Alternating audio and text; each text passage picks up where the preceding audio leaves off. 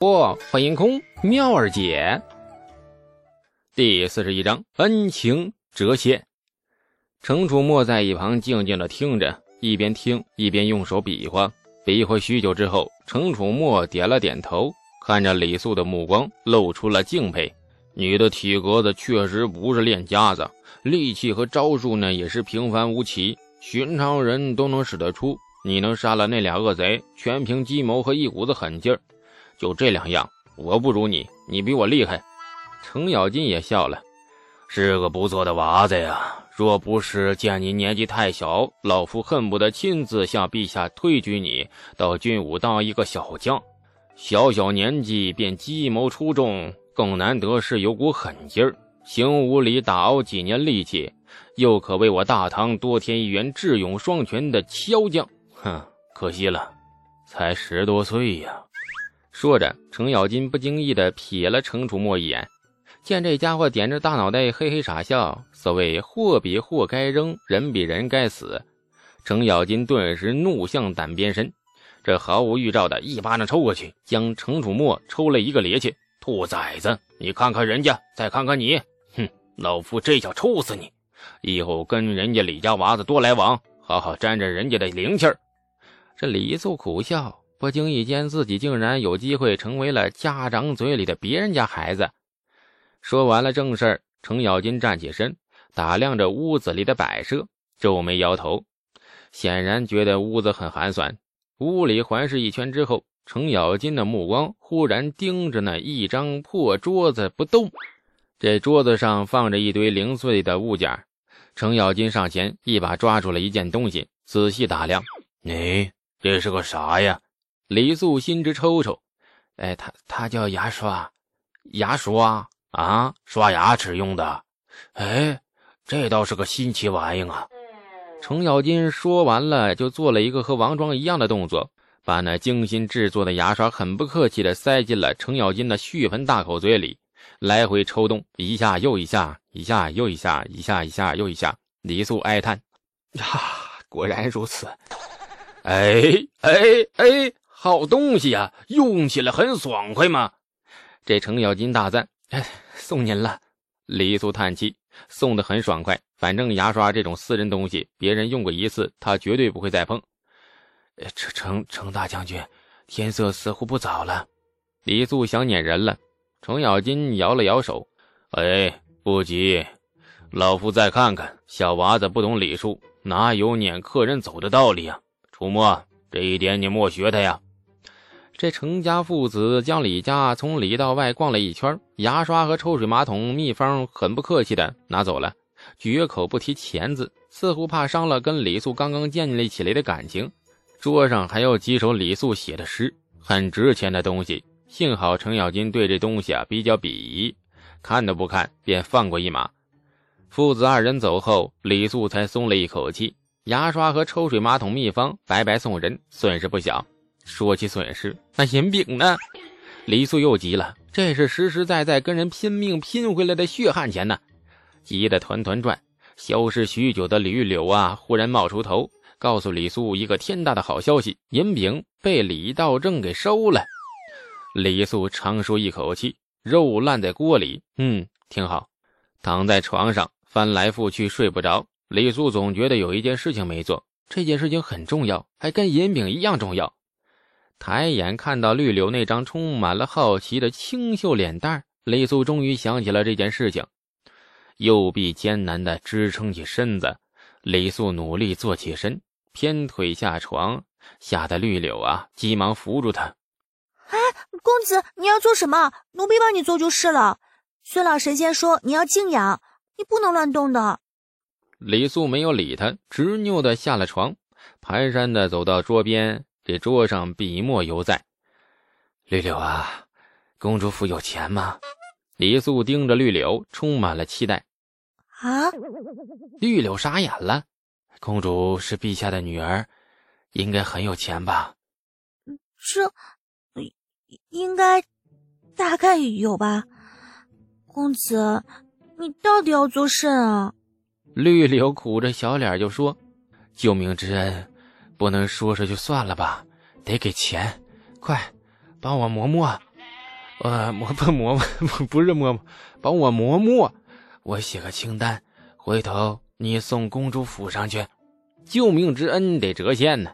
当初救公主时，李素便说过，这话是认真的。关于钱的事，李素从来不开玩笑，恩情什么的太虚无了。李素宁愿把救公主这件事情当成一次商业行为，就当是自己临时被东阳雇佣的保镖。这个保镖可以保护公主，同时呢，也为公主干掉所有威胁的敌人。事成之后拿取酬劳。那事情这么一解释，简单多了。公主不用因为欠下恩情而寝食难安，李素也不必因为付出后没有收获而寝食难安。大家从死亡边缘游走一圈回来，各吃香的喝辣的，皆大欢喜吗？东阳公主府府中有一个占地数亩的池塘，池塘正中建了水榭。东阳公主喜静水榭，曾是她最喜欢的地方。亭台内置了一张软榻，手里捧着一本闲书。偶尔有了心情，也叫人搬过来一套烹茶的用具。烹茶的过程很繁琐。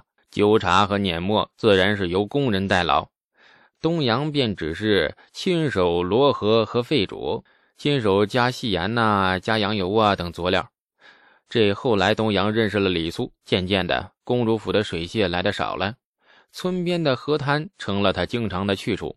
直到昨日被劫舍率劫持后大难不死，才老老实实的待在府里。此刻东阳又在烹茶，大唐的制茶过程很复杂。采茶、蒸茶、倒茶、装模，还有烘焙、盛穿六大程序，最后的成品是一块块中间空心的茶饼，用绳子串起来。烹茶的过程也很繁杂，首先你要将茶饼放在火上炙烤，然后将茶饼碾成沫，接着筛茶成罗盒，最后才是沸煮和放入各种佐料。东阳烹茶的手艺很标准。显然小时候被宫里的师傅调教过，然而他并不喜欢茶的味道。无数佐料放到了茶里，将原本的一丝茶叶的清香遮盖住，根本就是一锅滚烫的菜汤而已。行云流水般的烹完茶，东阳也不喝一口，坐在水榭内看着茶水发呆，神情仍如往常般清冷孤傲。绿柳匆匆而来，东阳老远的看着他。急忙起身，清冷的表情一扫而空，变得有些急切。李素怎么样了？醒了吗？伤势如何？公主殿下，李素醒了。程将军看过他，问了一些话。后来李素给奴婢写了一张清单，说要奴婢送给您瞧瞧。绿柳说完，神情有些怪异。东阳不知道想到什么，顿时就红了脸，垂头静默一会儿，抬起头时，笑脸已经绷得紧紧的。但是杏眼中的笑意却深深的出卖了他。哼，又给我写什么？不好好在家养伤，仗着几分诗才，又瞎写什么？本宫才懒得看呢。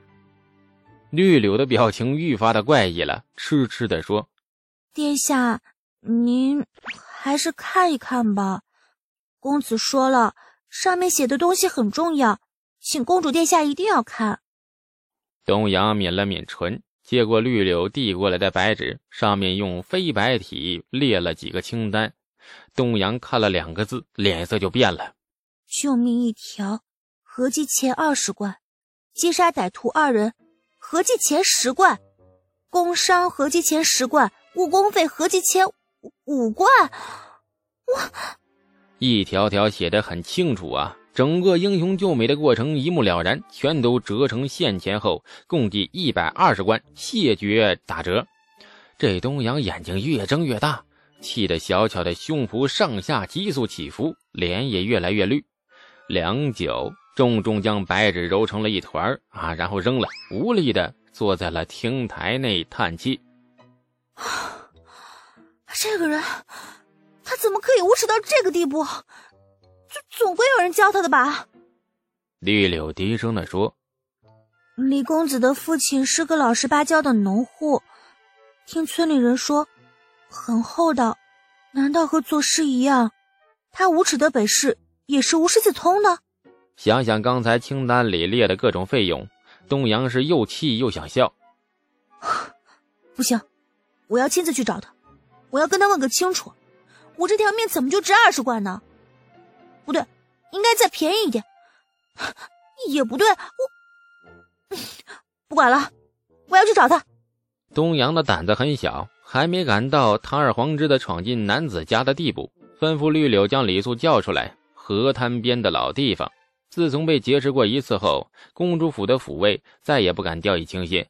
出行时后面跟了一大堆的侍卫保护，可谓是形影不离，一直跟到了河滩边。东阳疾言厉色，禁止了侍卫再跟，众人才不放心的远离了河滩数丈，也就是数十丈，停下。